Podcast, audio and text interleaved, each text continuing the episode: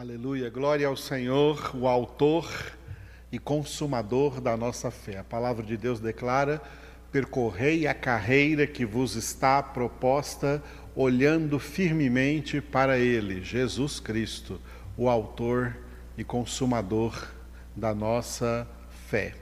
A nossa fé não vem de nós mesmos, não é a fé natural, é a fé sobrenatural que vem a nós como dom de Deus. Efésios 2:8, pela graça sois salvos mediante a fé. Isso não vem de vós, é dom de Deus. É a fé que vem por meio da palavra. A palavra de Deus, como Paulo escreveu em Romanos 10, 17, e a fé vem pela pregação e a pregação pela palavra de Cristo. É essa fé que vai enchendo o seu coração enquanto você vai ouvindo aí a poderosa palavra de Deus que é viva e eficaz, mais penetrante que qualquer espada de dois gumes e que penetra até o ponto de dividir alma e espírito, juntas e medulas, e apta para discernir todos os pensamentos, propósitos, intenções do coração. É a palavra de Deus que te leva para o céu. É a palavra de Deus que te santifica, te liberta, te purifica. A palavra de Deus é Jesus. Jesus Cristo é a palavra de Deus. Isso faz parte do que nós vamos ver agora no livro dos Atos dos Apóstolos. Nós chegamos no livro dos Atos dos Apóstolos, aqui no segundo bloco deste livro. E este bloco está dividido aí em dois segmentos, o segmento 3 e o segmento 4. O segmento 3 trata aí basicamente de dois personagens. O diácono Filipe, que era um dos sete diáconos que foram eleitos diáconos, primeiros diáconos da igreja cristã em Jerusalém, e fazia parte dessa lista né, Filipe e também Estevão, Estevão que foi o primeiro mártir. Nós vimos o final do primeiro bloco do livro de Atos, o martírio de Estevão, e logo depois do martírio de Estevão, uma grande perseguição sobre toda a igreja. Nesta parte do livro, então, que vai do capítulo 8 aí para o capítulo 9, nós temos dois personagens, o diácono Filipe, evangelizar na Samaria e em alguns outros lugares, é, e depois o Saulo de Tarso, a personagem do Saulo de Tarso, que foi testemunha do martírio de Estevão e foi um pivô na perseguição dos cristãos em nome do judaísmo no qual ele era formado, Saulo perseguiu o cristianismo, mas no capítulo 9 vamos ver como Jesus foi ao seu encontro e Saulo foi convertido e foi transformado pelo Senhor Jesus no apóstolo Paulo, porque esse era o plano do Senhor na sua vida. Então, este segmento 3 aqui, o primeiro segmento desse bloco, desse segundo bloco do livro de Atos, coloca aí na, em ênfase esses dois personagens. Primeiro Filipe e depois Saulo de Tarso a partir da sua conversão. Começando então do Filipe, né? Nós temos aqui, você tem esse slide aí, Atos capítulo 8, do 5 ao 25, do versículo 5 ao versículo 25, Filipe em Samaria. Tá? Filipe foi evangelizar nessa região nessa região central de Israel, ali chamada Samaria. A Judéia ficava mais ao sul na época, esse é o mapa da época bíblica, da época do Novo Testamento, da época de Jesus, da época do livro dos Atos dos Apóstolos. Esse era o mapa de Israel, dividido em três regiões. Ao norte, a Galileia, com a capital em Cafarnaum, à beira do mar da Galileia ali.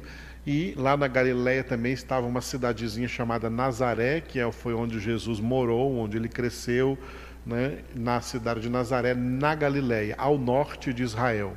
No centro de Israel, a Samaria, com uma cidade também com o mesmo nome do estado da Samaria, que era a cidade de Samaria também. Mesmo nome onde Jesus encontrou ali no poço de Jacó uma mulher samaritana e ali Jesus pregou para ela. E depois ela falou de Jesus para toda a cidade, e toda a cidade saiu ali ao poço de Jacó para conhecer pessoalmente Jesus. E mais ao sul de Israel ficava a região da Judéia, que recebeu esse nome porque a maior das doze tribos de Israel foi a tribo de Judá, que era a tribo da, de cuja linhagem Jesus nasceu, né? De, que Jesus é descendente da tribo de Judá. E por causa da tribo de Judá é que tem o nome de judeus. E por causa da tribo de Judá, essa região chamava então a Judéia, a terra dos judeus. E a capital era Jerusalém.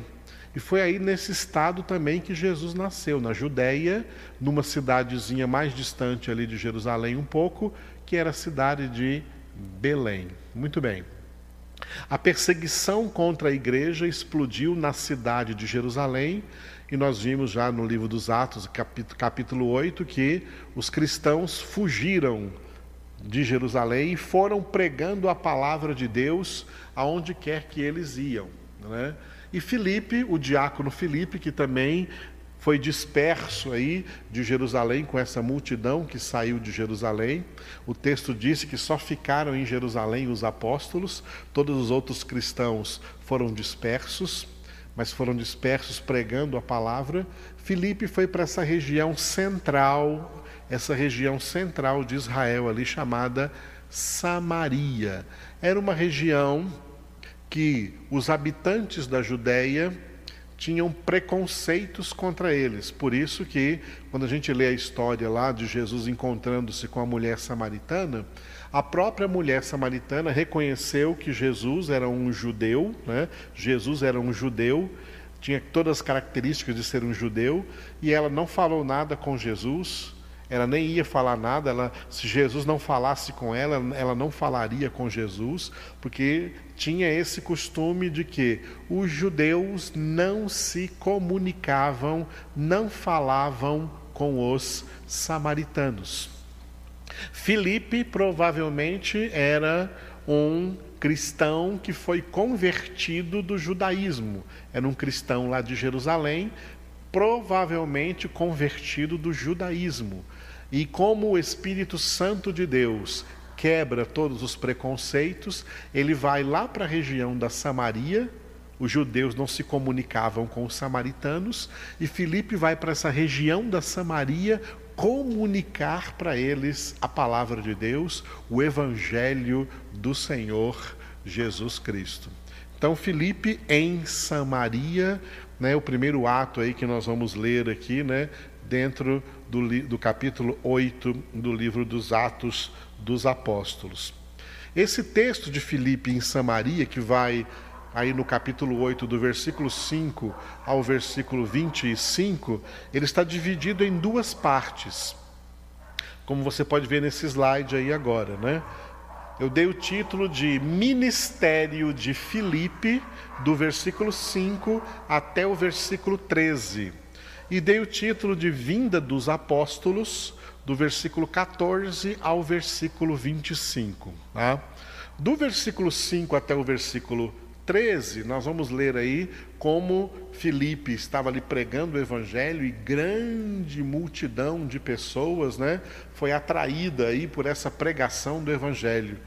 Chegando essa notícia lá em Jerusalém, né, os apóstolos Pedro e João, só dois apóstolos, Pedro e João, foram lá também para Samaria ver o que estava acontecendo e apoiar ali, né, dar suporte àquela obra da pregação do evangelho que Filipe estava realizando ali na Samaria. Por isso que esse texto, então, dos 5 ao 25, está dividido nessas duas partes aí.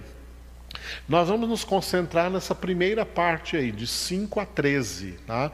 do versículo 5 até o versículo 13, até o versículo 13, ministério de Filipe, aí em Samaria.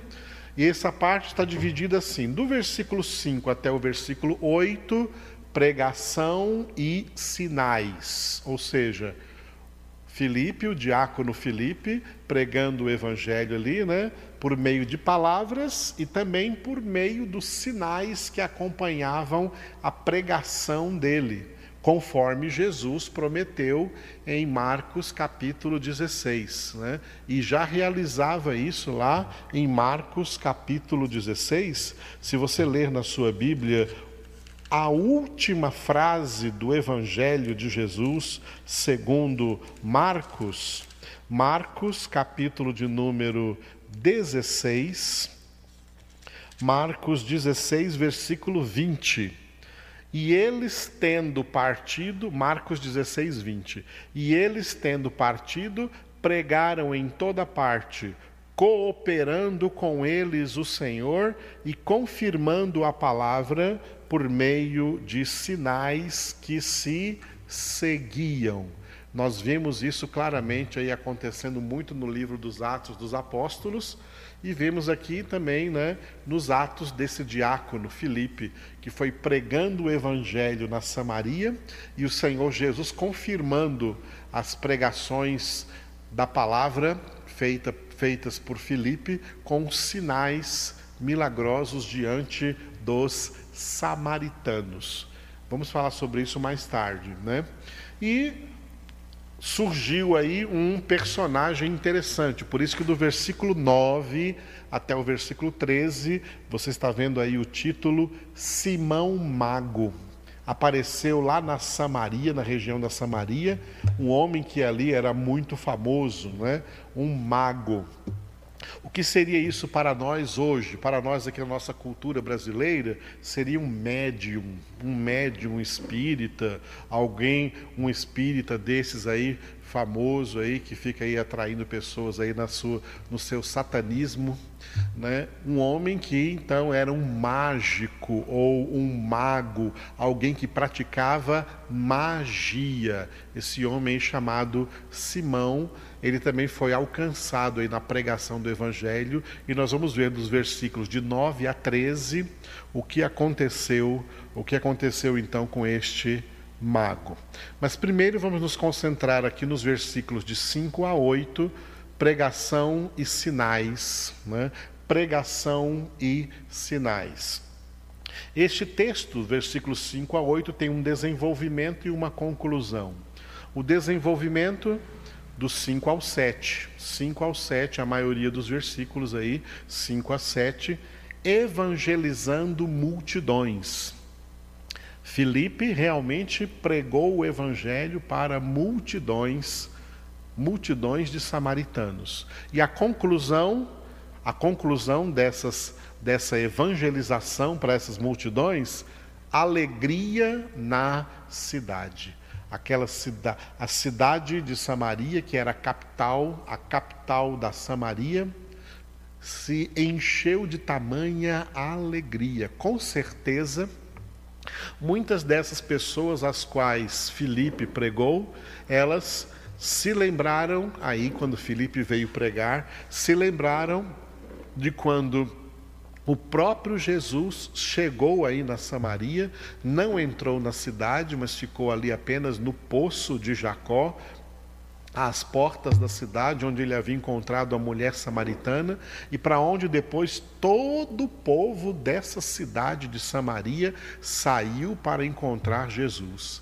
Agora esse povo recebe Filipe, o diácono Filipe, servo de Jesus, cheio do Espírito Santo, e diante da pregação, da evangelização que Filipe realizou ali, a cidade de Samaria recebeu um tremendo avivamento de alegria.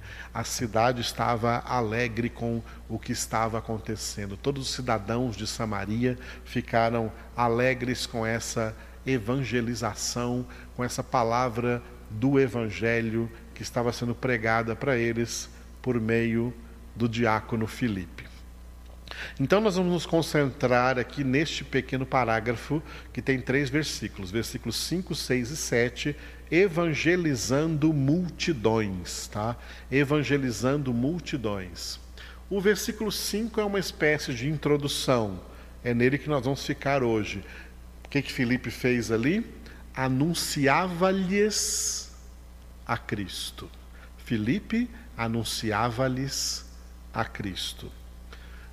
E os versículos 6 e 7, nós vamos ver qual foi a reação das multidões diante deste anúncio de Filipe. Filipe anunciava-lhes Cristo.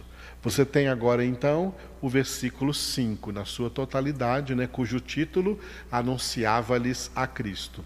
Filipe descendo a cidade de Samaria, anunciava-lhes a Cristo. Eu grifei aí de propósito a frase final, que é o título também dado a esse versículo. Anunciava-lhes, anunciava-lhes a Cristo. Por que, que nós paramos aqui nesse versículo? Qual a relevância dele? Tão pequeno esse versículo, mas que traz para nós um tremendo testemunho.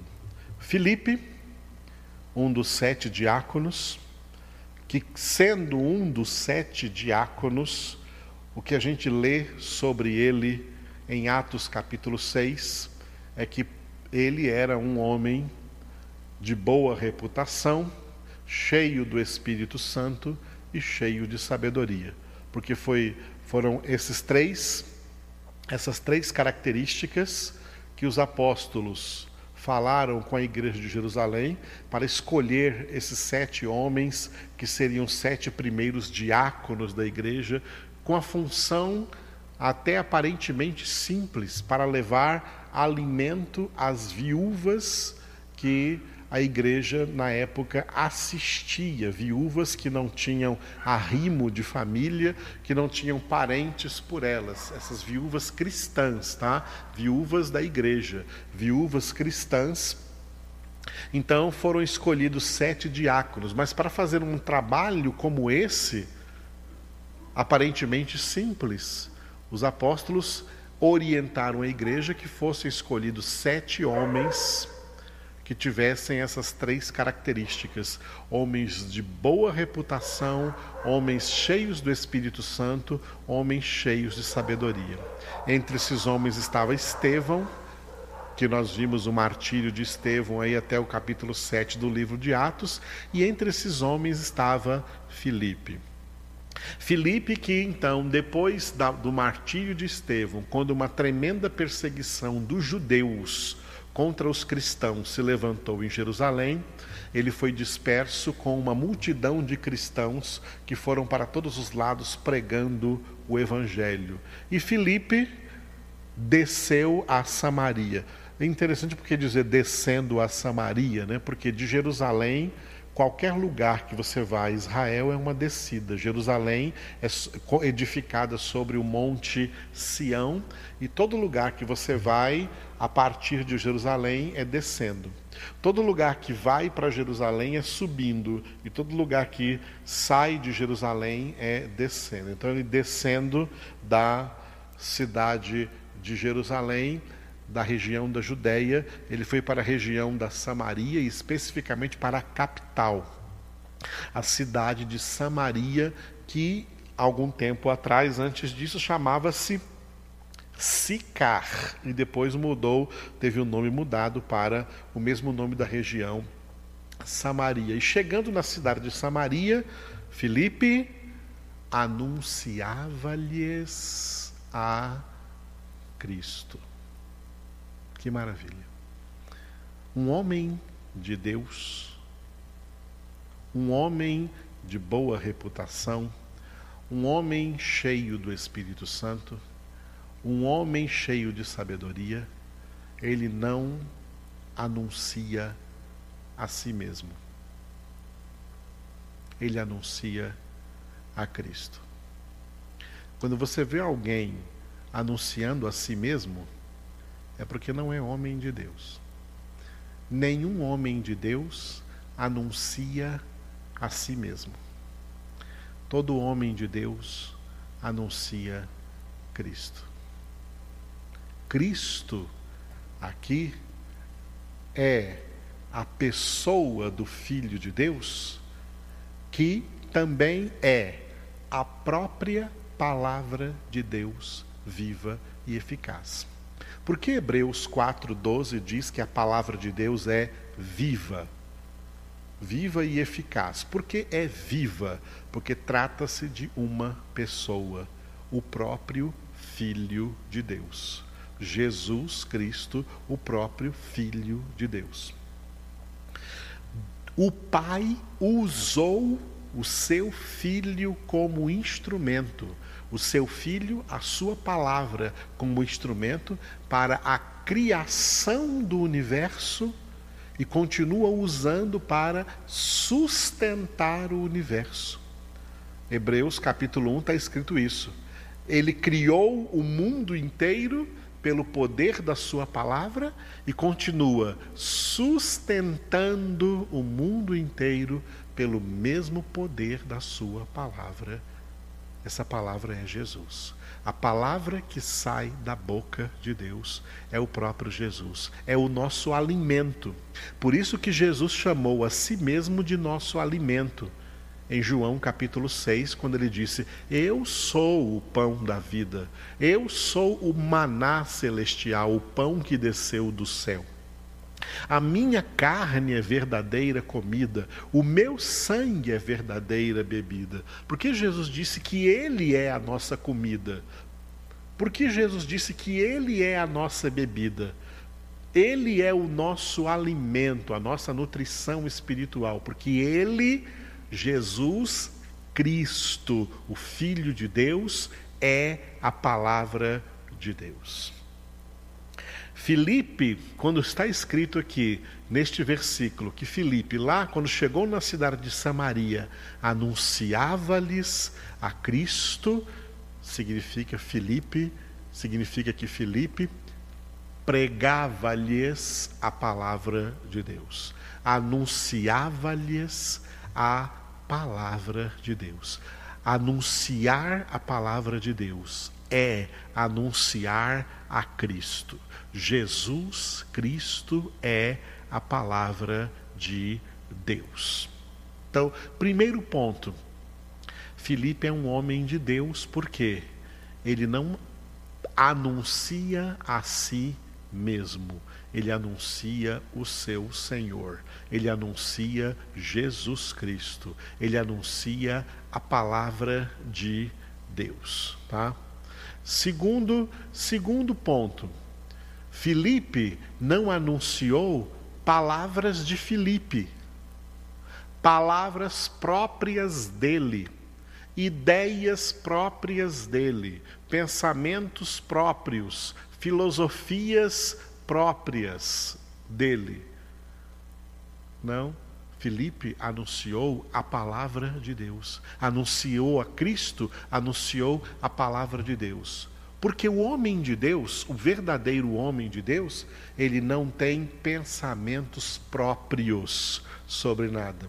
O homem de Deus, ele é o homem espiritual e ele tem a mente de Cristo. Você pode ler isso em 1 Coríntios, capítulo 2, versículo 16. O homem espiritual tem a mente de Cristo. Ou seja, ele tem na sua mente, ele tem na sua mente os pensamentos de Cristo. O homem de Deus, como Filipe, que é homem de boa reputação, cheio do Espírito Santo e cheio de sabedoria, não é sabedoria humana, não é sabedoria natural, é sabedoria divina. É sabedoria espiritual, é palavra de Deus. É isso que ele anuncia.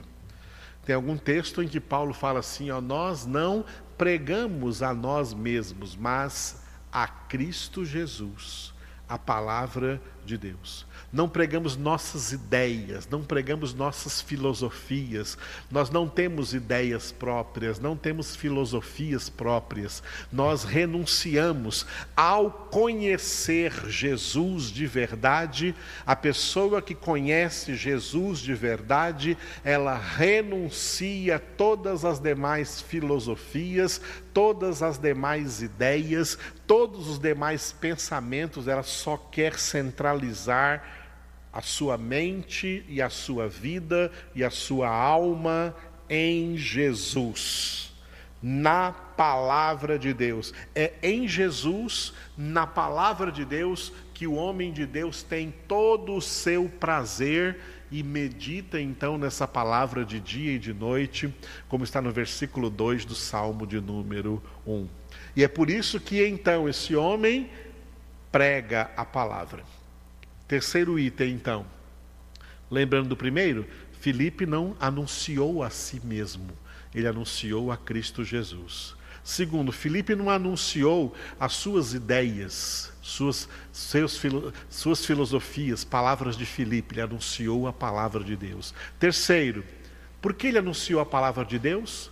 Porque a palavra de Deus estava no seu coração. Jesus disse que a boca fala do que transborda do coração, do que o coração está cheio. Filipe, como um homem de boa reputação, um homem cheio do Espírito Santo, um homem cheio da sabedoria de Deus, o que ele tem na sua alma, o que ele tem na sua mente, o que ele tem no seu coração é Cristo. O que ele tem no seu coração é a palavra de Deus. E quando ele chega na cidade de Samaria, o que sai da sua boca é a palavra de Deus. Anunciava-lhes Cristo. Por quê? Porque era isso que brotava de dentro do coração de Filipe. Filipe anunciava a palavra. Quarto ponto, Filipe não mercadejou a palavra de Deus não mercadejava a palavra de Deus. Daqui a pouco você vai ver aí dentro desse texto um homem querendo comprar o dom de Deus, um homem querendo mercadejar os dons do Espírito Santo, querendo também fazer milagres, também ter essas palavras e queria pagar por isso. Era o caso do Simão Mago que nós vamos ver aí dentro e como isso tem coisas semelhantes hoje. Filipe fez exatamente aquilo que também Paulo mais tarde declarou quando Paulo disse assim, ó: "Não estamos como tantos outros mercadejando a palavra de Deus. Estamos anunciando a palavra de Deus, que é palavra de graça tá? a graça de Deus revelada em Cristo Jesus. Porque a palavra de Deus fala tantas vezes sobre a graça do Senhor Jesus Cristo.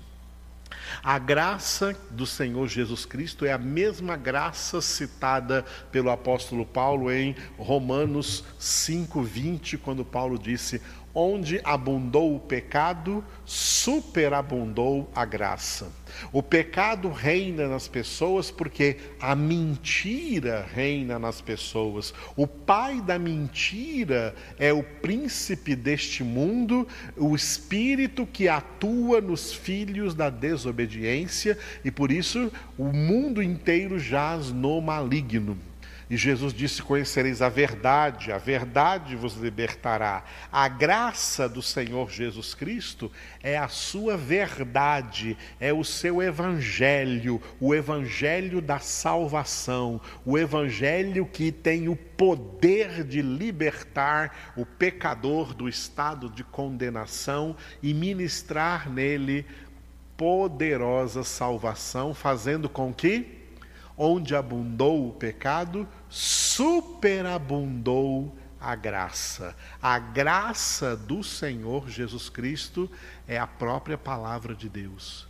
Por isso, quando fala de, de, de, Estevão, lá no capítulo de número 6, as pessoas que prenderam Estevão, eles não podiam resistir às palavras de graça, as palavras de graça que saíam da boca de Estevão. E da mesma forma, os samaritanos ouviram as palavras de graça que saíam então ali da boca desse diácono Filipe, que foi ali anunciando-lhes Cristo, anunciando-lhes Cristo. Vamos trazer isso um pouco para agora, o momento em que nós estamos vivendo. Estamos vivendo numa época terrivelmente difícil sobre o ponto de vista espiritual. Estamos vivendo numa época semelhante à época de Samuel, o último dos juízes de Israel, né, porque depois dele o povo não queria mais um juiz, o povo pediu um rei. E na época de Samuel, que foi a mesma época também do sacerdote Eli, a gente lê no primeiro livro de Samuel, ali nos primeiros capítulos, né, que o que regia a época, a situação espiritual que regia a época era esta: a palavra de Deus era rara naqueles dias. O mesmo ocorre hoje. O mesmo ocorre hoje. A palavra de Deus é rara em nossos dias. São raríssimos os homens e mulheres que estão na face da terra hoje fazendo o que Felipe fez, anunciando a Cristo, anunciando Jesus, anunciando a palavra de Deus, anunciando a verdade absoluta, anunciando a Cristo.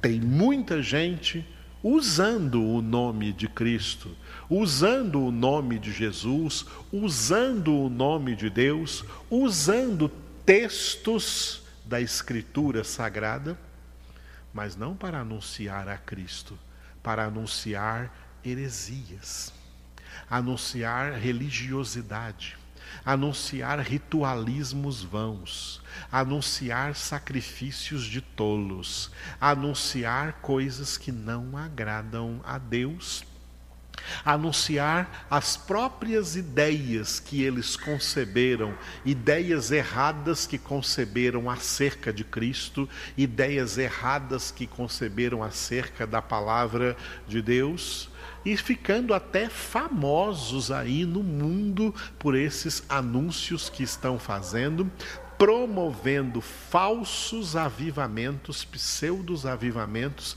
que não levam as pessoas para Deus, não levam as pessoas para a palavra, levam as pessoas para emocionalismo e para misticismo ou sincretismo religioso, mas não levam as pessoas verdadeiramente a conhecerem o Senhor e se prostrarem diante dos seus pés e de estarem na Sua presença. Tem muita gente anunciando, mas não a Cristo, anunciando a si mesmos, anunciando vãs filosofias, vãs ideias, vãos pensamentos, mercadejando a palavra de Deus, transformando a pregação do Evangelho em um poderoso comércio e tem gente aí se tornando riquíssimas com a pregação do Evangelho e dizendo que isso é teologia da prosperidade, essa teologia não existe. A prosperidade espiritual é o que o Senhor veio nos trazer e o resto ele nos dá por acréscimo de acordo com todas as nossas necessidades, ele é poderoso para supri-las, mas o plano de Deus não é fazer nenhum dos seus filhos cair na tentação de ficar super ricos na terra diante de um evangelho, de uma palavra de Deus que declara que a raiz de todos os males é o amor ao dinheiro. O mundo da virada do século XX para o século XXI, que é também uma virada milenar, virada do virada do segundo para o terceiro milênio, se cercou de falsos avivamentos, de falsas pregações, de heresias que afastou as pessoas de Cristo, afastou as pessoas da palavra de Deus.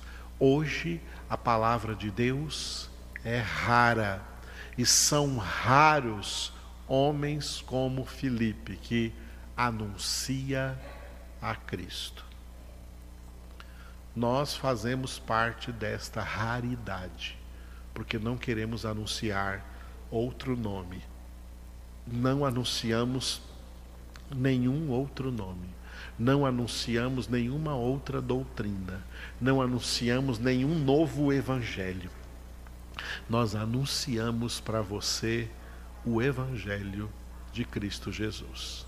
Evangelho que hoje muita gente não suporta mais ouvir. Cumprindo o que Paulo escreveu para Timóteo em 2 Timóteo, capítulo 4, de 1 a 4. Prega a palavra, porque virá o tempo em que muitos não suportarão a sã doutrina, cercar-se-ão de mestres segundo as suas próprias cobiças, como que sentindo coceiras nos ouvidos, se entregarão às fábulas e rejeitarão a verdade. É nesse tempo que nós vivemos, amados, por isso esse é um tempo profético, um tempo profetizado nas Escrituras como o tempo imediatamente antes da grande tribulação. A grande tribulação está chegando. Jesus está voltando.